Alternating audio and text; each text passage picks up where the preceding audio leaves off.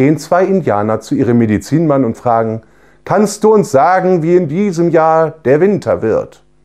Der Medizinmann schmeißt einen Haufen kleiner Steinchen auf den Boden und sagt, das wird ein sehr kalter Winter, sammelt viel Holz zum Heizen.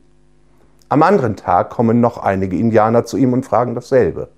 Auch ihnen sagt er, sammelt viel Holz.